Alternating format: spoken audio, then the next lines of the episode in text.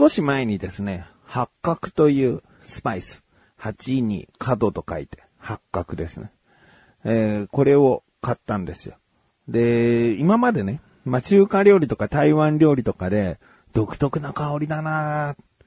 すごくなんか爽やかになるような、いい風味付けがされてるなと思って、これが八角だと知ったのはですね、かれこれ、僕が高校3年生ぐらいの時ですね、えー、友人が美味しいチャーハン屋さんがあるよ、つって、で、わざわざ電車乗ってね、で、横浜駅のね、どっか、もう記憶がおぼろげすぎて、横浜駅のどっかに、チャーハンをメインとした中華料理屋さんがあって、で、薄暗くて、すごいおしゃれな作りだったの。で、そこで出てくるチャーハンがめちゃくちゃうまいよって友達に言われて、で、食べてみたらさ、今まで八角ってそんなに気にしたことなかったんだけど、八角を使ったチャーシューのチャーハンなのね。で、別にチャーシューって絶対に八角を使わなきゃいけないわけじゃないから、その八角風味付けされたチャーシューを使ったチャーハンが、すごく、こう、新しいみたいな。なんか、今まで食べたことのないうまさがあるこのチャーハンは、と思って、あの、わざわざ電車乗って行く店だったし、学生だったのにもかかわらず、そのチャーハン食べに行こうっていうので、えー、よく行ってましたね、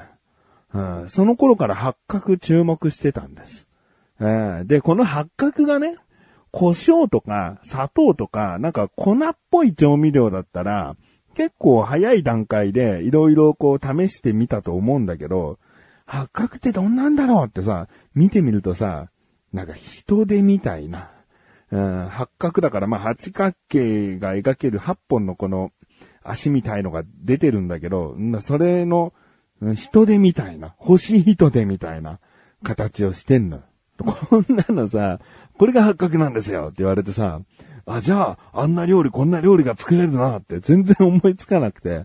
結局この煮込み料理の時に、まあ、青ネギ入れたり、生姜入れたりってぶち込む系の中に八角入れるみたいなことだから、なかなかこう手出なかったんだよね。ああ、いつか八角を使って何か作りたいなと思って最近買ったんですよ。えー、もうだから、とうとう八角を、えー、料理に使う時が来た。で、まあもちろん最初はね、チャーシュー作りに使いました。もう見事に、あの香り付けがされていて、とても良かったね。えー、本格的になるね。えー、わかんないけど。なんか家庭の味とは言えないね。日本においてはね。で、最近、えー、残りの八角を使ってですね、結局、悩んだ挙句、あの、豚のヒレを煮込むという、結局チャーシューと変わらない、えー、使い方をしたんだけど、でもまあ美味しくいただけた。うん、あの、豚のヒレを薄く切ってさ、その、醤油、酒、みりん、砂糖で煮込んで、生姜も入れたかな、煮込んで、で、マヨネギをつけて食べるって。うん、これ僕のオリジナル、オリジナルなんだけど、こうしたら美味しいだろうと思ってね。その白ネギをさ、もう、あの、細い千切りにして、マヨネーズ、醤油、味の素とかでこう、和えるわけ。ごま油とかも入れて和えるわけ。で、出来上がってたヒレ肉の薄切りの上にマヨネギを乗せて食べる。めっちゃうまい。ご飯にも合うし、きっとお酒にも合うんでしょうね。気になるという方はやってみてくださいね。でもまあ、八角がね、いい仕事してるからね。この香りがあってこそ、このなんか深い味わいなんだな、みたいなことが、わかるかどうかなんで、わからない人は八角なんて使わず作ってみていただきたいんですが、え別に八角がなくてもあってもね、味としてはほとんど変わりない。ただ、その香りがあることによって深みが出るというか、えー、味わいも変わってくるんで、うん、もうすごく僕は八角好きなんでね、えー、これからも使っていきたい。今考えてるのは結局あれからどうしようかなと思ってカレーに入れてみたくなったの。なんかカレーに入れてもいいみたいな情報があって、で、カレーに入れたらさ、それこそ八角バラバラになっちゃいそうなんだけど、でも、ローリエみたいな葉っぱみたいに入れるじゃん、カレーって。で、食べれないのに入ってて邪魔だなって思うことってカレーにあるから、まあいいんじゃない？うん。だそういう、えー、ことにしようかな。だ結局煮込む時に入れるものなんだなと思ってね、これから八角をうまいことを使っていきたいなと思っている自分がお送りします。菊池のなだらか向上心。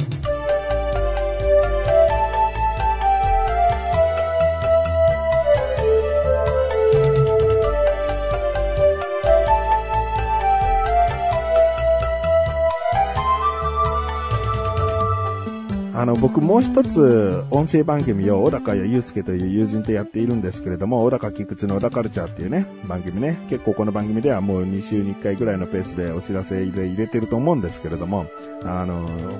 最新回、現段階の最新刊第306回ではですね、自治会のことについて、話してるんですよ。で、この番組でも結構自治会のこと話していましたよね。えー、愚痴っぽい話だったり、結構大変みたいな話だったり、話してるんだけど、えー、今回、その小田カルチャーで話してた内容は、えー、自治会に入ってから一番ストレスが溜まった話なんですよ。で、まあ、あの、自治会も今期で僕一旦終わるんですね。普通の自治会員に戻るだけになるんで、役員ではなくなるんで、あの、3月いっぱいかな？4月から新しい役員の人が引き継いでいくということになるんで、まあまあ、言ってもですね、えー、小田カルチャーでめちゃくちゃストレス溜まった話をしたけども、あと数ヶ月で終わるということでですね、まあ、ここからおとなしく終わっていくんだろうなと、思ってたんですよ。そしたらですね、僕にとって、そのストレスとか、あの、イライラとかそういうのが溜まった話じゃなくて、僕が一緒に会計をやっている、まるちゃんっていう、まあ、おばさんがいるんですよ。で、その方はすごく僕の話を聞いてくれたり、お互いこう話し相手として結構こう話が合うというか、まあでも少し年の差もあるんで、ジェネレーションギャップじゃないけど、まあそういったあのこともあるんだけど、僕にとったら、あの本当にいい人と一緒に会計やれてよかったなと思ってるんですね。で、そのまるちゃんがですね、まあ、あの、とある検査でですね、引っかかってしまったと。で、検査入院をしなきゃいけなくなってしまったので、この1月の下旬にかけての、その会計作業ができないと。うん。で、まあ、検査入院っていうことで、その、月末になれば一旦結果がわかるから、その時に、あ、大丈夫ですよっていう感じだったら、普通に戻ってきて2月に、の頭に向けての会計作業っていうのができるかもしれない。でも今ちょっとわからないっていう感じになってて、あ、じゃあ、あの、大丈夫ですよ。もし何かあっても、まあ、僕が一人でできると思いますんで、みたいなことを言ってですね、もう気にせずに、その、検査入院の方に集中していただいて大丈夫ですよって僕は言ったんですね。まあ、そんな中ですね、会長と話したり、今後ちょっとどうするか、みたいな、あ菊池さん一人で大丈夫かみたいな話とかいろいろ電話でしたりしてですね。で、いざとなったら、誰々さんが手伝ってくれるんで、誰々さんと話してやってみてください、みたいな。あの、もしできなそうであれば他の人を頼ることができる状況にしてくださったんですね。で、その後まるちゃんから連絡が来て、えー、まあちょっとあまりよろしくないと。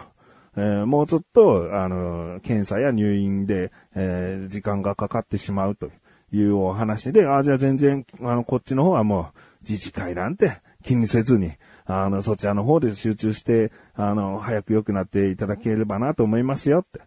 で、もうね、こんな、じゃあいつ大丈夫そうかみたいな話っていうのも、まあ、なんか、どうでもいいですよと。うん、もう今期はこれで、もう終わりということで自治会のことを考えずに、お体のことだけ、あの、考えていただいて大丈夫なんでっていう。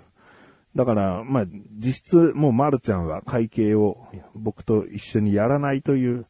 やれないかなということになって、で、まるちゃんも助かります、つって、お大事にしてくださいね、って言って、まあ、まるちゃんとの会計生活は終わったわけ。で、僕は一人でですね、やらなければいけないということになったんで、えー、まるちゃんがやってたことはこんなことだったな、みたいなことを思い出しながら、振り替え伝票とか、その出勤伝票みたいなこととかいろいろこう書いて、でも通帳の基調だけはですね、あの、ちょっと平日うまく動けない時があるんで、これお願いしたいぞと思って、会長が誰々さんにお願いしても大丈夫ですよって言った人から電話かかってきた時に、通帳の基調だけお願いしたいんですよっていう話をして、あ、そんなことでよければいいですよつって、その通帳を渡しして、基調だけしてもらった。で、記帳されたものを受け取って、また僕はそこからいろいろ作業があるんだけど、なんとかね、その定例会の時にも資料をきちんとまとめて、通常通りの業務をこなすことができたんですよ。ああ、僕一人でもなんとかやっていけそうだな。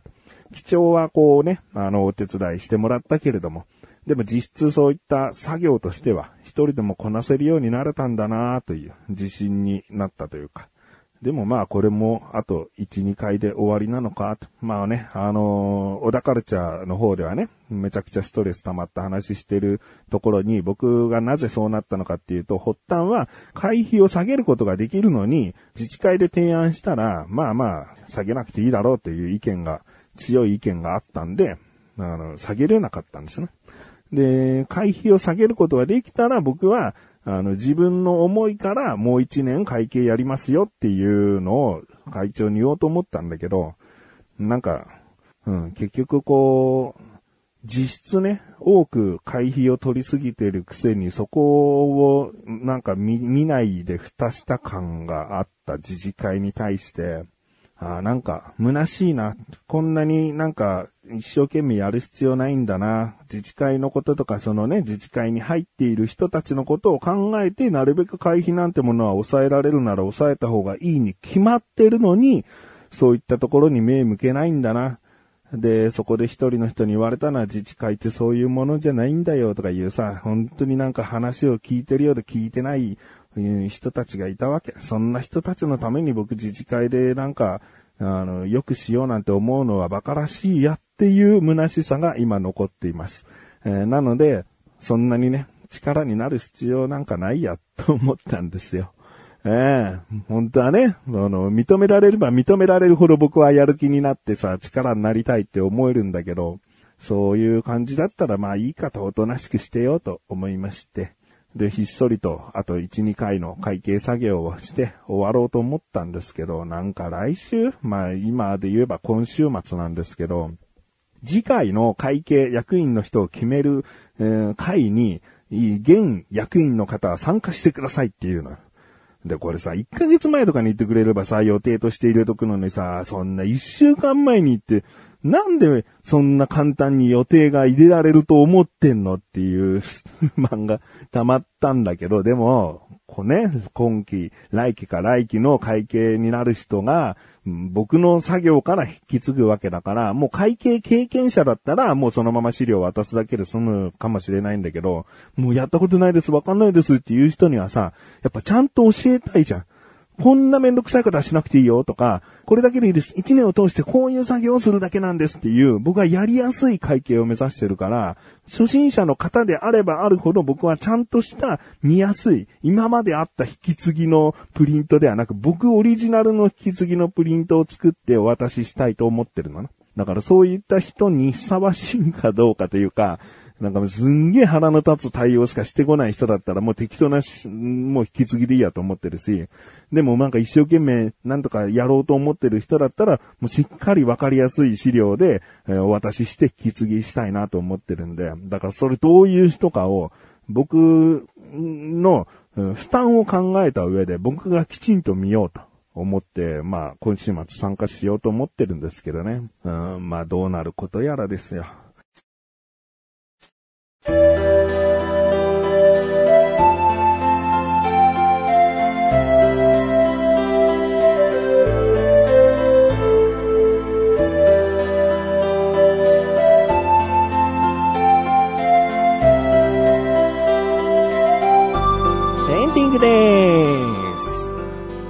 今週はそんな感じなんですよ。だから来週の回は、その自治会からのその役員選抜会みたいなものの結果の話するかもしれないんですけども、うん、まあまあわからんが、うん、2月もね、いろいろと話すことありそうです。ということで、なだらか小手さんまい寿司呼ぶこしです。それではまた次回、お会いできくちしょでしたメガネたまりとまりよ。お疲れ様です。